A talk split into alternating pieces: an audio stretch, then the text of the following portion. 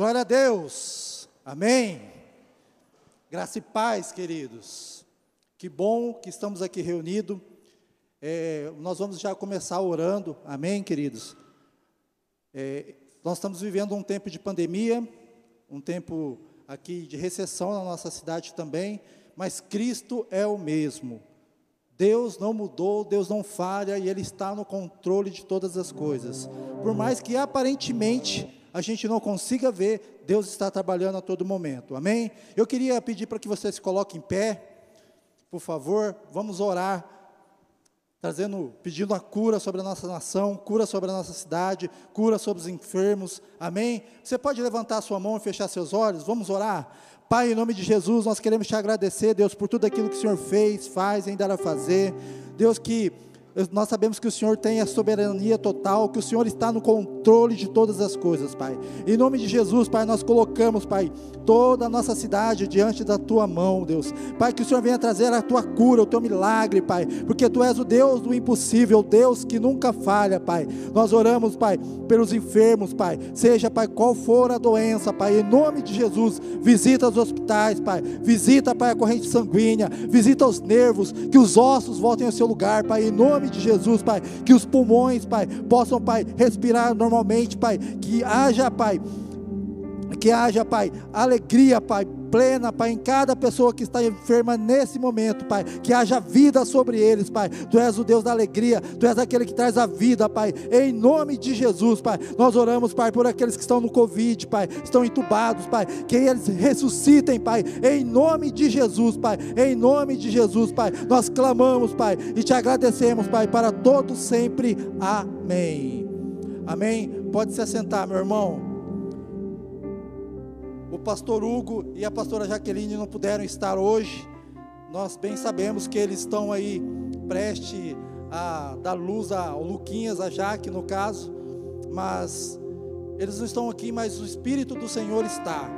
Nós não viemos aqui na igreja por causa de alguma pessoa, seja o pastor Júlio, ou a pastora Denise, ou o Hugo, ou a Jaque, nós viemos aqui por causa de Cristo. E Cristo se faz presente aqui nesse local. Amém? E hoje eu vou tentar ser mais rápido possível, mais breve possível, trazendo uma palavra para você, para o seu coração, para que você possa viver na fé de Cristo. Amém? Essa semana eu estava pensando sobre muitas coisas, mas a semana passada Deus já tinha falado sobre algo no meu coração. E eu quero ministrar para você, queridos, por que que as pessoas queriam caminhar com Jesus? Por que, que as pessoas queriam estar perto de Jesus? O que, que ele tinha? Por que, que as pessoas querem caminhar perto de você? Por que, que as pessoas querem estar junto a ti? Você já parou para pensar sobre isso? E nessa noite eu quero trazer uma breve reflexão sobre isso para a sua vida. Amém? Você que está nos assistindo aí pelas nossas redes sociais, pelo YouTube, curta, compartilhe, manda sua mensagem para que a gente possa estar lendo depois, tá? Envia esse culto aqui para as pessoas que você acha que está precisando ou aquelas que também não estão precisando. Quero mandar um abraço pela pela uma família que eu amo, que é o Vinícius, a Selma e o Rice, que estão em outro estado, mas nós amamos vocês. Amém? Eu queria que você abrisse a sua Bíblia comigo rapidinho. Em Marcos capítulo 4 por favor.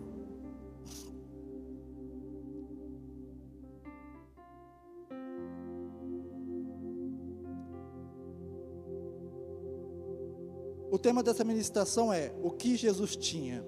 Amém? E dentro de alguns tópicos, que tem vários tópicos, eu anotei quatro apenas, para que você possa é, se atentar a eles. O primeiro, Está em Marcos capítulo 4, versículo 1. Obrigado, Fernando. Diz assim: E outra vez começou a ensinar junto ao mar, e ajuntou-se a ele uma grande multidão. De certo que ele entrou e assentou-se num barco sobre o mar, e toda a multidão estava em terra junto ao mar, e lhe ensinavas. Amém? Primeira coisa que eu entendo, As pessoas queriam estar perto de Jesus porque ele ensinava. Jesus ele parava junto à multidão e ele ensinava por meio de parábolas. Jesus ele tinha vida sobre si e ele queria passar todo aquele conhecimento que ele tinha para as pessoas que caminhavam com ele. Jesus não era aquele cara que ficava lá é, em meio à crise, em meio a situações difíceis, falando: Ah, hoje o dia vai ser ruim. Ah, eu não vou conseguir. Ah, Jesus ele trazia o ânimo, ele trazia a fé. Jesus era um cara completamente corajoso, então ele ensinava as pessoas que caminhavam com ele. Esse era um ponto aonde eu vejo que nós, como jovens cristãos, como jovens que servem a Cristo, nós precisamos ensinar as pessoas que caminham conosco.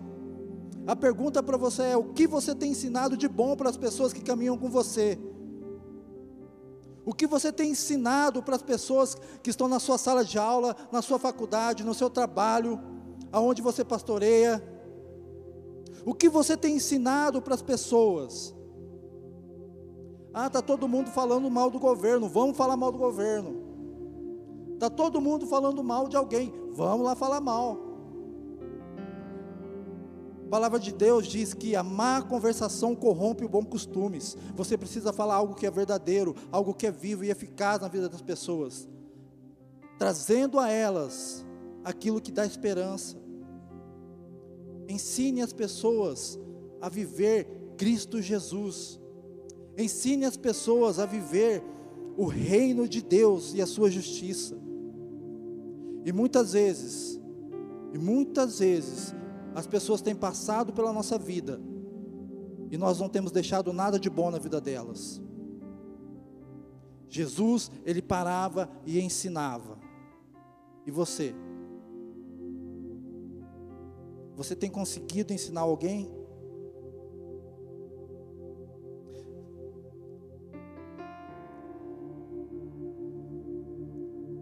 Em Marcos capítulo 3,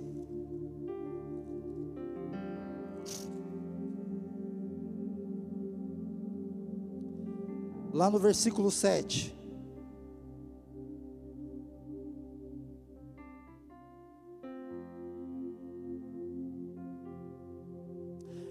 Retirou-se Jesus com os seus discípulos para o mar e seguiu uma grande multidão da Galiléia e da Judéia. E diz assim: E de Jerusalém e da Idumeia, e do além de Jordão, e de perto de Tiro, e de Sidom, e uma grande multidão que, ouvindo com grandes coisas ele fazia, vinha ter com ele. Segunda coisa que Jesus tem, tinha e tem, Jesus tinha o poder e a unção. Amém? Vocês estão entendendo o que eu estou querendo dizer? Em vários textos da Bíblia, Jesus orava, Jesus se retirava para orar sobre os montes. Eu costumo dizer que Jesus trabalhava de dia e se explicava à noite. Então por isso ele tinha um poder e uma unção. Jesus ele era humano, de carne e osso, igual a mim e a você. Então ele se retirava para orar. E por isso ele tinha um poder e a unção que trazia cura sobre as vidas das pessoas que trazia algo mais no coração das pessoas. As pessoas queriam estar com Jesus porque ele tinha uma santidade sobre si que era, eu não sei como explicar isso para vocês, mas era muito forte. E você precisa ter sobre a sua vida o poder e a unção de Cristo. Você não pode conversar com alguém vazio, cheio de achismos, pegando palavras que você leu algum tempo atrás ou por, por alguma lembrança que Cristo fez sobre a sua vida. Você precisa se explicar todos os dias para Cristo. E para você ter o poder e a unção, você precisa orar. Você precisa jejuar. Você precisa ter conhecimento da palavra. Você precisa decorar um versículo.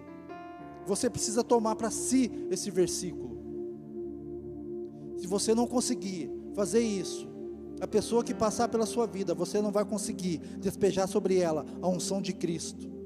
você não vai conseguir transpassar para ela o poder de Cristo que há em você. Nós aqui, queridos, nós temos tempos de igreja, poucas pessoas são novas aqui. Esse local aqui tem que ser um avivamento da casa de Deus, meu irmão. E através de você, através da sua vida, as pessoas que passarem, elas precisam querer Cristo. A Bíblia fala em Gênesis que você é a própria bênção. E você precisa ser a própria bênção na vida das pessoas. Eu vou correr aqui por causa do horário, amém? Mas a primeira coisa é: primeiro, Jesus ensinava. Segundo, Jesus, ele tinha unção e o poder. Em Marcos capítulo 8,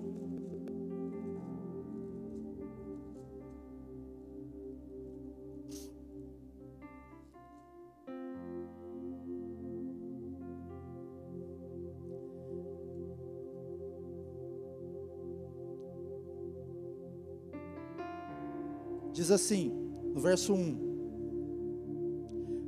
Naqueles dias, havendo muito uma grande multidão, e não tendo o que comer, Jesus chamou os seus discípulos e disse-lhes: Tenho compaixão da multidão, porque já há três dias que estão comigo e não tenho o que comer. Jesus ele tinha compaixão pelas pessoas. Jesus ele tinha compaixão pelas vidas. E quantas pessoas passam pela nossa vida e a gente nem se importa? Quantas pessoas que passam por você que querem apenas uma palavra, um abraço, e você não consegue dar? Quantas pessoas passam por você que pedem um real no sinal, seja ele em qualquer lugar, que fala para você: Estou com fome e você não alimenta. Eu tenho um hábito, eu ando com o dinheiro trocado na rua. E quando a pessoa me pede, geralmente eu dou. Ah, mas ela vai beber o dinheiro. Não importa. A Bíblia fala dê. Dê. Quando eu não tenho, eu não consigo fazer, mas quando eu tenho, eu faço porque eu tenho compaixão pelas vidas.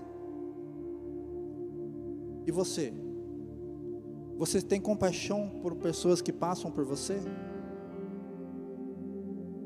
É muito fácil, aqui na igreja nós temos uma ação social, ao qual eu faço parte. É muito fácil eu vir aqui pegar os alimentos que doam e distribuir para alguém. O difícil é eu tirar do meu bolso e colocar. Nós, como igreja, nós alimentamos pessoas. O ano passado nós distribuímos vários sacolões. Esse ano a gente já está fazendo o mesmo trabalho, por compaixão, por amor. E eu invisto aqui também. E o que você tem feito pelas pessoas?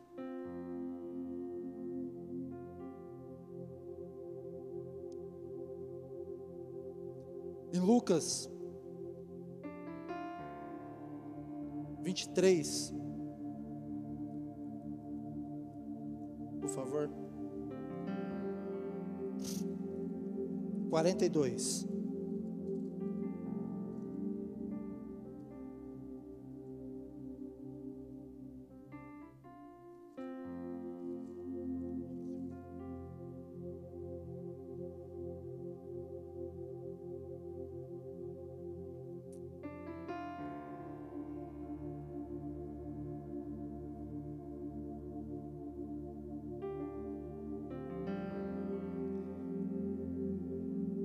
Deixa aqui, tá?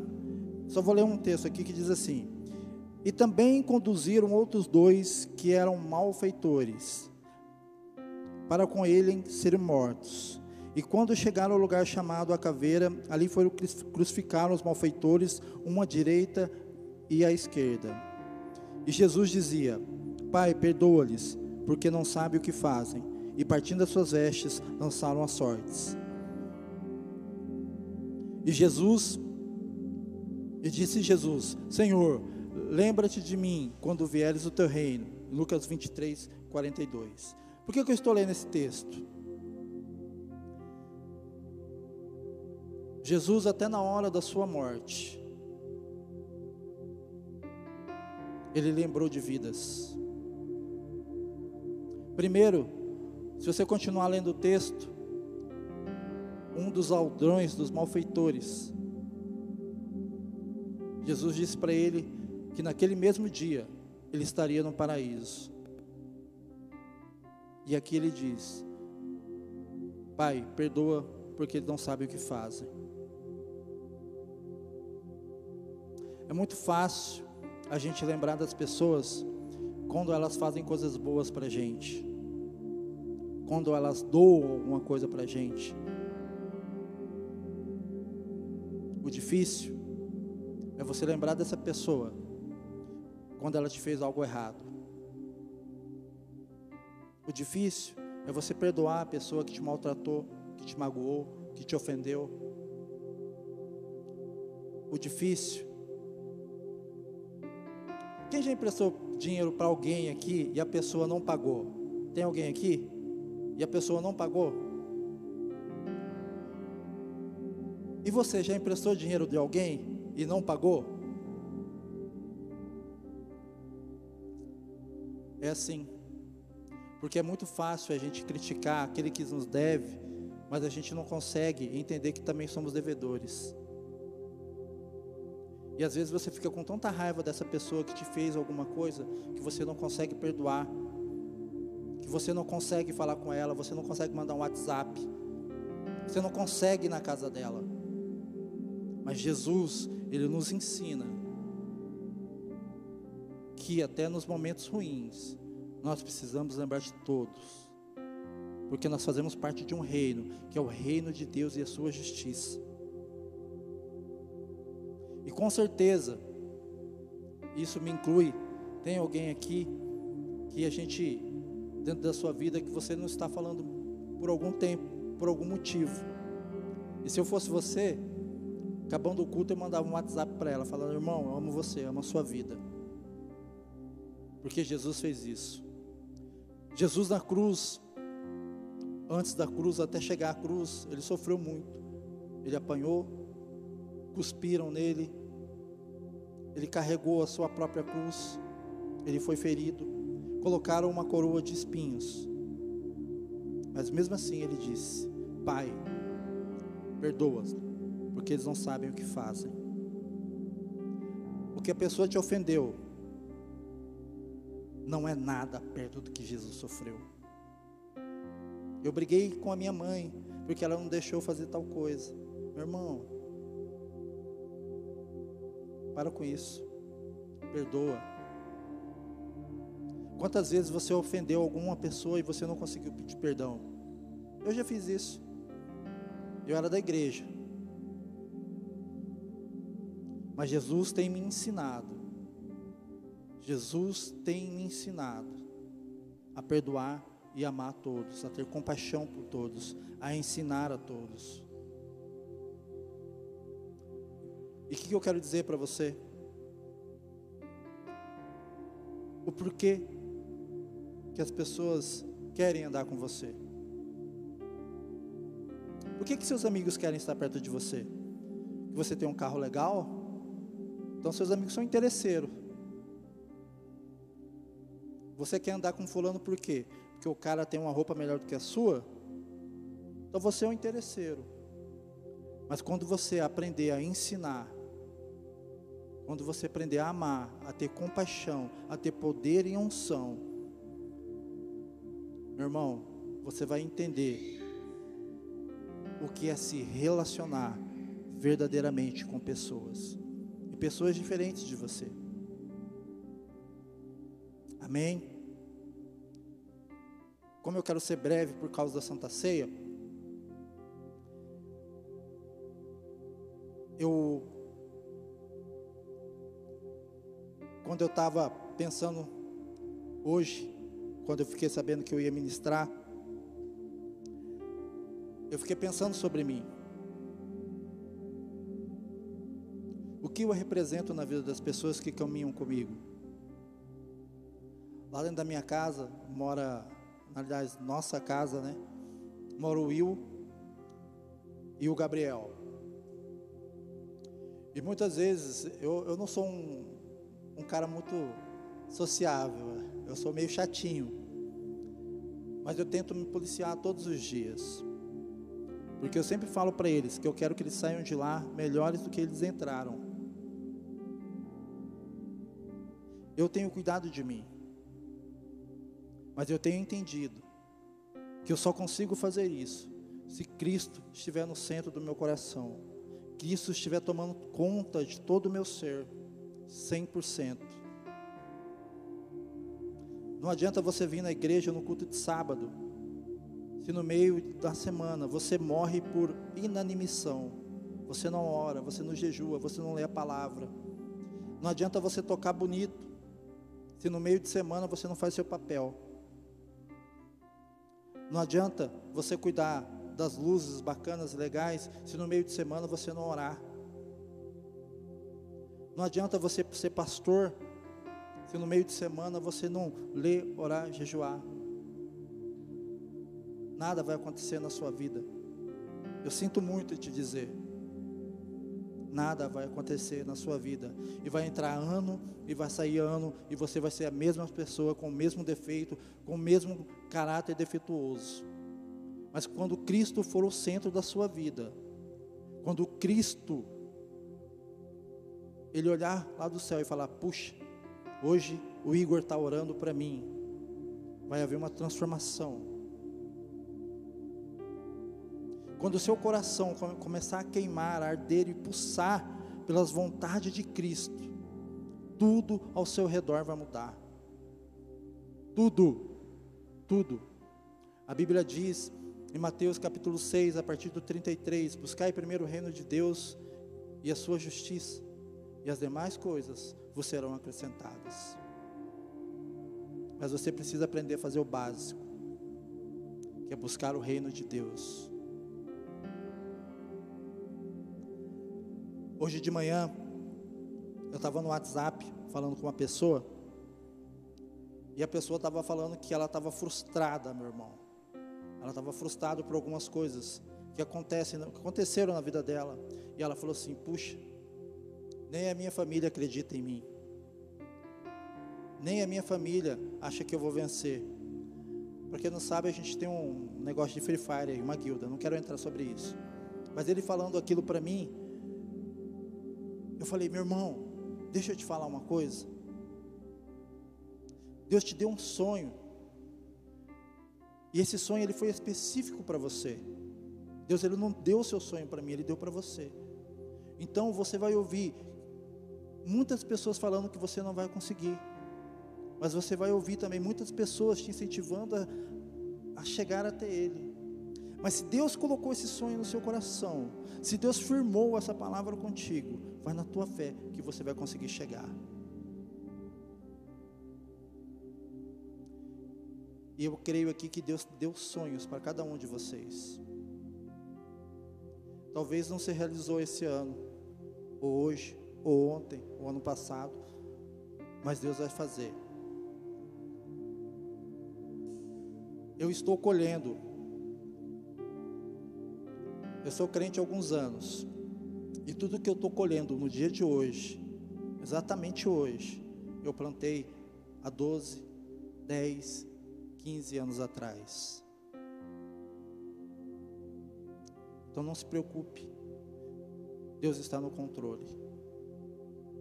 E para encerrar, meu irmão, eu queria dizer: não precisa responder para mim, responda para você. Porque que as pessoas querem caminhar com você. Por quê? As pessoas querem caminhar com você.